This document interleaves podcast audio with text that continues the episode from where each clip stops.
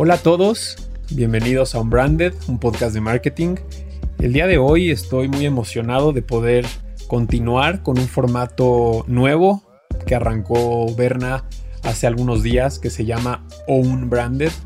Y el día de hoy me gustaría compartir con ustedes acerca del tema del marketing oportunista, este marketing del cual muchas veces las marcas están muy tentadas a salir en un momento debatible o en un momento donde la relevancia cultural se pone en juego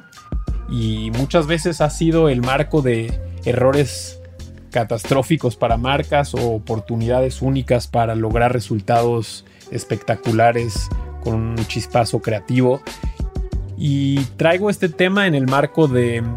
un Cruz Azul campeón. Hace unas horas el Cruz Azul rompía la maldición de 23 años sin ser campeón del fútbol mexicano, perdiendo 11 finales en estos años que menciono y ganando a muchos creyentes en los últimos años, pero manteniendo solamente a los que creen que los tropiezos te ayudan a llegar a ese objetivo que tanto buscas. Y me interesa mucho analizar este tema pensando en lo que pudo haber pasado este domingo con muchas de las marcas que cuando nació el verbo cruzazulear se subieron a ese tren y ahora que Cruz Azulear pareciera que puede quedar en el pasado o que se va a replantear lo que Cruz Azulear significa, pues tendrán que decidir si vuelven a salir a decir algo, si no dicen nada y cómo habrán marcas que podrán ser parte de la conversación con un punto de vista claro y otras que quedarán en la trampa de solamente buscar poner ahí una frase o poner ahí su logo en una conversación que no les toca. Unbranded, un espacio para compartir lo mejor del marketing y aprender de los expertos. Y traje cinco temáticas o cinco aprendizajes que he tenido de manera personal en mi carrera y, y, los he platicado con algunos de mis colegas en cuanto a cómo tomar una decisión un poco más acertada o con un poco más de posibilidad de ser exitosa en estos momentos donde las marcas tienden a buscar esa relevancia cultural, pero con un riesgo de que pueda salir de la forma incorrecta. Y los cinco puntos que traigo a discusión son los siguientes. Número uno, cómo el rol de tu marca y la razón por la que existe deben de ser considerados a la hora de hablar de un tema cultural. Punto número dos es ¿Cómo puedes pensar o cómo puedes actuar con tu marca pensando que el manual de marca típico que conocemos te dice cómo puedes utilizar el logo de tu marca? ¿Qué pasaría si podemos robar un poco el concepto de ese manual de marca y llevarlo al tono y a la forma en la que la marca puede salir allá, afuera a hablar en redes sociales, eh, dependiendo de algún tema de relevancia o alguna postura que quiera tener tu marca? Tercer punto es entender la diferencia entre una oportunidad o el compromiso que tiene tu marca con ciertos momentos y también entender si es una oportunidad o es el compromiso que tu marca tiene con la gente que la compra, la consume y cuál es ese beneficio que puede tener tomando las decisiones correctas. El cuarto punto son algunos ejemplos que traigo para analizar cómo podemos abordar algunos de estos temas, cuándo vale la pena, cuándo no, o muchas veces el resultado amerita el riesgo y lo que se puede estar poniendo sobre la mesa en caso de que las cosas no salgan como queremos. Y el quinto punto es poder analizar un poco de lo que la conversación, el sentimiento de una marca pudo haber logrado en, en el contexto de un Cruz Azul campeón y analizar algunas oportunidades perdidas o algunos ejercicios que pudieran haber hecho algunas marcas eh, para lograr la relevancia y lograr poner ahí afuera su punto de vista. Me arranco con el número uno, que es el tema de el rol de una marca, para qué existe y dónde cabe en la conversación. Creo que es un punto interesante, lo hemos hablado mucho aquí en Unbranded y dependerá mucho del rol, los valores, el objetivo que tiene tu marca más allá de, ser un producto en muchos casos o un servicio, es cuál es ese bien mayor o eso que busca tu marca Y me gusta mucho la pregunta que se le puede hacer a cualquier brand manager o a cualquier director de una marca para poder responder a este tipo de preguntas. Y creo que la pregunta correcta es, ¿qué extrañarían los consumidores de tu marca si desaparece de un día a otro? Y si la respuesta es que se irían con el competidor directamente o que no sentirían que algo hace falta en su vida, es momento de preocuparse, porque la marca tiene que lograr estar ocupando un espacio en la cabeza de sus consumidores y en su corazón, por más romántico que suene. Y si sabes la respuesta a lo que la gente extrañaría si tu marca deja de existir, puede ser que esas mismas respuestas te lleven a entender si tu marca cabe o no en ciertos momentos culturales y si esos valores que comparte esa marca con su audiencia aplican para poder hablar de un tema que esté sucediendo en determinado momento. Me gustaría cerrar este primer punto provocando a todos aquellos que están liderando una marca a hacer un ejercicio mental de futurear sobre esa oportunidad. Si sucede algo en un momento determinado que se ve como una gran oportunidad, siempre será bueno ponerse en un escenario en el que puedas ver lo peor que puede pasar y lo mejor que puede pasar. Y si en el caso de lo mejor que puede pasar es realmente mayor a donde estás parado hoy en día, en los atributos de tu marca, en los beneficios, en el sentimiento que la gente puede tener hacia tu marca o incluso en las ventas, creo que es un buen camino para tomar una decisión en cuanto a salir allá afuera y mostrarte en un momento donde la conversación sea polarizante o sea relevante por algún determinado contexto. Punto número dos, les hablaba un poco de este manual de marca que todos los que estamos en el mundo del marketing conocemos, que normalmente es un documento largo, pesado, que te dice cosas muy técnicas desde en qué posiciones se puede utilizar el logo de una marca, con qué fondos, si se puede superponer a otro logo o no, etcétera. Y me parece que es un concepto interesante para tener una reflexión acerca de dónde tu marca, qué temas tu marca puede abordar, qué temas le quedan grandes o le quedan chicos a tu marca cuando quieren reaccionar a la cultura. Y también en qué universos vive tu marca. En mi caso, muchas veces le llamamos el passion point en donde vive tu marca, que tiene que ver con el momento de consumo de tu producto y, entender qué tanto tu marca o tu producto o tu servicio cabe en la conversación o en la temática de la cual se está hablando. Y muchas veces si es un tema debatible, polarizante, pues valdrá la pena analizar qué tanto vale la pena poner una postura allá afuera si es algo que a la marca de la cual estamos hablando le toca o no le toca por el riesgo que eso implica. Eh, muchas veces en temas políticos o en temas sociales, el ponerte de alguna forma en un lado puede ser también percibido como que estás en contra de la gente que piensa diferente. Entonces siempre será muy interesante y muy importante tocar bases entre las áreas. Algo que a mí me ha ayudado mucho en mi carrera es siempre traer y conversar con gente que está menos empapada en la marca y piensa un poco más en un momento donde vale la pena pensar en frío y siempre tocar base con alguien que está tal vez un poco menos enamorado de su marca o menos con estos estímulos de estar pensando siempre en su marca y pensar que todos piensan igual que, esa persona. Y tocar base con áreas como legal, como corporate affairs, como ventas, para estar seguro que lo que estás pensando y lo que se te está ocurriendo no solamente es una oportunidad, sino realmente es algo que amerita hacerse y, de, y de la forma correcta en el tiempo correcto. Después, el tercer punto que me parece muy interesante es cada vez que nos sentimos tentados a salir a, poner un punto de vista desde nuestra marca en algo que se entiende como relevancia cultural o como marketing contextual, creo que tenemos que siempre tener muy claro el tamaño de la oportunidad, pero también el tamaño del compromiso y el beneficio que puede ser muy diferente en esas dos opciones. Muchas veces si eres una marca que tiene un propósito por arriba de solamente vender o que no solamente es vender, si tienes un propósito de dejar una huella verde, de ser sustentable, de ser orgánico, de mm, dar algún mensaje positivo allá afuera, es el momento en donde tienes que entender que cualquier punto de vista que la marca en sus redes sociales o en una pieza de comunicación pone allá afuera, tiene que estar conectado con ese objetivo y ese compromiso del cual se ha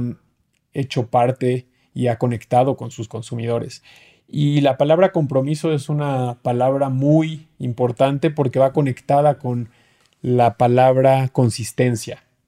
Muchas marcas han construido un legado a lo largo de los años y lo han perdido con una mala decisión de tratar de ser protagonistas en un momento donde no lo deben de ser. Y creo que es un buen momento para reflexionar en un momento y en una situación en la que estamos saliendo del COVID, estamos por fin viendo un poco de luz, pero sigue habiendo mucha conversación entre si es lo correcto o no es lo correcto y entender que nosotros que estamos detrás de las marcas no nos toca decir qué es lo correcto y qué no es correcto, nos toca poner un punto de vista que está alineado a los valores de una marca y no deben de ser tomadas en cuenta por la persona que lidera la marca, sino tienen que estarse pensando desde el consumidor que escucha esta marca. Y eso siempre va a ser muy importante. Un ejemplo de cómo tomar esas decisiones que tengo muy presente en mi cabeza fue alguna vez conocí a un brand manager de hombre que su rol era hacer parte del marketing de toallas femeninas. Y me parecía muy interesante porque lo que él decía es que obviamente era muy importante entender el uso del producto que vendes, el uso del producto que buscas poner allá afuera, pero también los mercadólogos pueden estar en situaciones en donde si entienden muy bien los conceptos y si entienden muy bien para qué existe su marca, incluso se puede desarrollar esos mensajes de la forma correcta. Y a mí me parecía brutal que un hombre podía hacer marketing para eh, toallas femeninas. Claro, seguramente con un montón de focus groups, con un montón de colegas que le podían dar ese punto de vista de la usabilidad y de los pain points del producto o las oportunidades que se tenía en esa misma industria, pero es un punto interesante a reflexionar en donde muchas veces si tienes claro quién consume tu producto, qué busca en tu producto y qué es lo que le va a hacer diferencia cuando piensa en tu producto, seguramente estarás acertando el mensaje o la decisión si debes o no ser parte de esa conversación o esa oportunidad o ese compromiso que tienes que poner allá afuera. El punto número cuatro, me gustaría analizar un par de ejemplos de casos que me recuerdan eh, algunas marcas que quisieron poner una voz en un momento o en un tema donde realmente les quedaba grande o les quedaba chico o simplemente ponía en riesgo el objetivo de la marca y lo que su audiencia buscaba de la misma. Y tal vez no es un ejemplo actual de este mismo año, pero me gusta mucho porque en la misma industria, en este caso de bebidas, de refrescos, me gusta mucho que hay un ejemplo en donde por un lado Pepsi lanza un comercial que espero que muchos de ustedes ubiquen, en donde vemos a Kendall Jenner, eh, esta modelo que frente a una congregación de muchas personas, en donde se se visualiza claramente muchos de los temas que se están exigiendo que tienen que ver con igualdad de género, apertura o, respeto en el tema LGBT, anular o, combatir el racismo, muchos de estos problemas que nuestro mundo cada vez se encuentra con mayor frecuencia y resuelven el, comercial o, el spot con Kendall Jenner em, ofreciendo una lata de Pepsi a uno de los policías y él acepta y todos celebran y se abrazan como si una simple Pepsi fue la solución de unos problemas mucho más complejos, mucho más graves y mucho más profundos que tomar un refresco y que probablemente no le toque a una marca de refresco abordar de esa forma.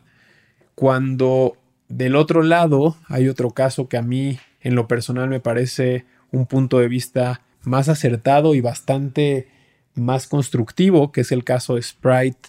eh, de una campaña que se llama Love You Hater,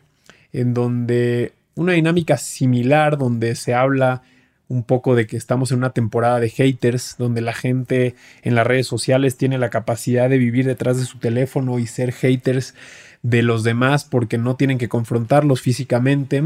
Y Sprite sale a demostrar que cuando un hater te ataca y tú respondes con, con amor y respondes con un mensaje positivo, un poco rompes esa tendencia negativa. Y si bien tampoco está planteando resolver un problema del mundo, pone ejemplos específicos y reales de algunos consumidores que reciben hate solamente por su aspecto físico o por eh, a lo que se dedican o por lo que hacen en términos de su trabajo en el día a día. Y ellos responden a los haters y es un experimento social que me parece muy interesante. Les dejo los dos ejemplos. Por un lado, comercial de Pepsi con Kendall Jenner. Por otro lado, el caso Love You Hater de Sprite. Sin duda son dos enfoques diferentes, eh, dos campañas diferentes, pero me gusta mucho traerlo a la mesa pensando en que existe la forma, existe el tono y siempre que te apegues a tus valores, a tus principios y al mensaje que quieres poner allá afuera, seguramente tomarás una mejor decisión. Y todo esto en el contexto de algo que era realmente relevante, en un contexto donde todos sabemos cuánto odio, cuánta guerra entre géneros, entre un mundo que busca cada vez polarizar a, la, a las naciones, pues puede traer un mensaje positivo y de la mano también enaltecer un producto y una marca que busca tener un bien como lo dije en el principio, mayor al producto que está representando. Y por último, me gustaría hablar de este quinto punto que se conecta mucho con lo que venimos hablando del marketing, del oportunismo o el marketing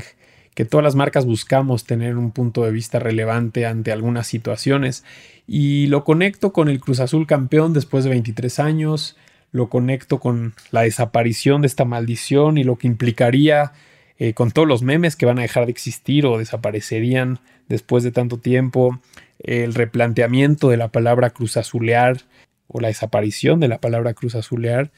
y cómo realmente algunas marcas, algunas industrias pudieron haber abarcado el tema de la conversación del Cruz Azul y la maldición rota después de tanto tiempo por ejemplo, desde un punto de vista de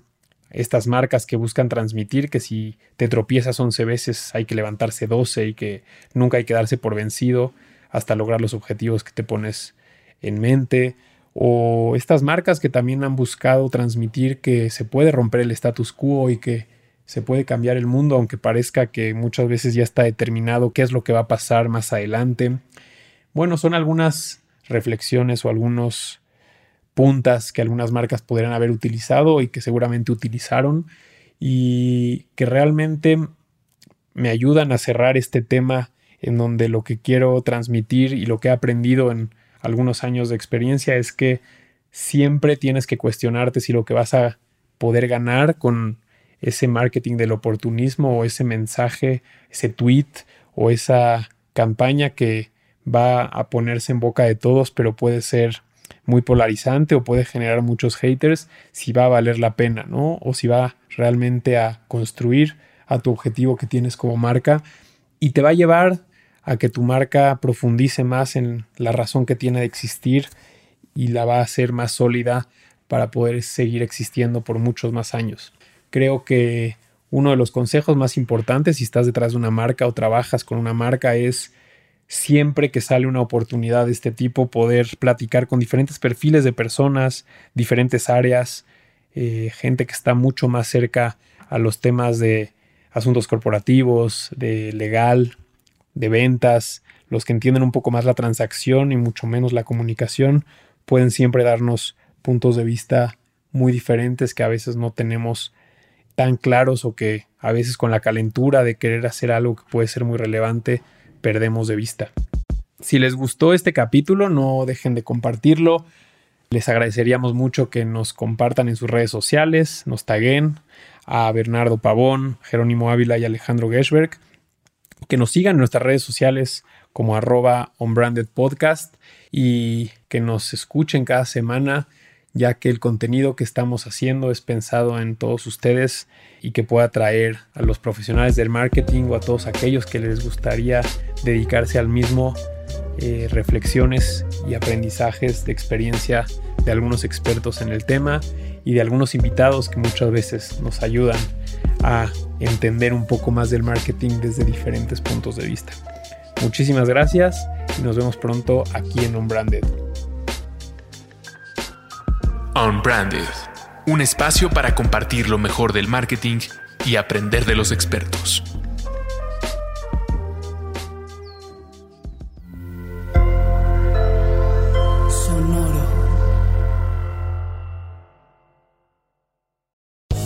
Land Casino asking people what's the weirdest place you've gotten lucky? Lucky? In line at the deli, I guess? Aha, in my dentist's office. More than once, actually. Do I have to say? Yes, you do. In the car before my kids' PTA meeting. Really? Yes. Excuse me, what's the weirdest place you've gotten lucky? I never win and tell. Well, there you have it. You can get lucky anywhere playing at LuckyLandSlots.com. Play for free right now. Are you feeling lucky? No purchase necessary. Void where prohibited by law. 18 plus. Terms and conditions apply. See website for details.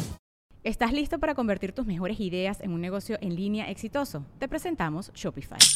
Tal vez no lo sabías, pero nuestro podcast More Than Mamis es un negocio y lo empezamos por supuesto para desahogarnos y hablar sobre la maternidad, no para convertirnos en expertas de ventas y del e-commerce. Así que sí, necesitábamos ayuda para vender nuestro merch y poner en marcha nuestra tienda. ¿Y cómo suena con Shopify?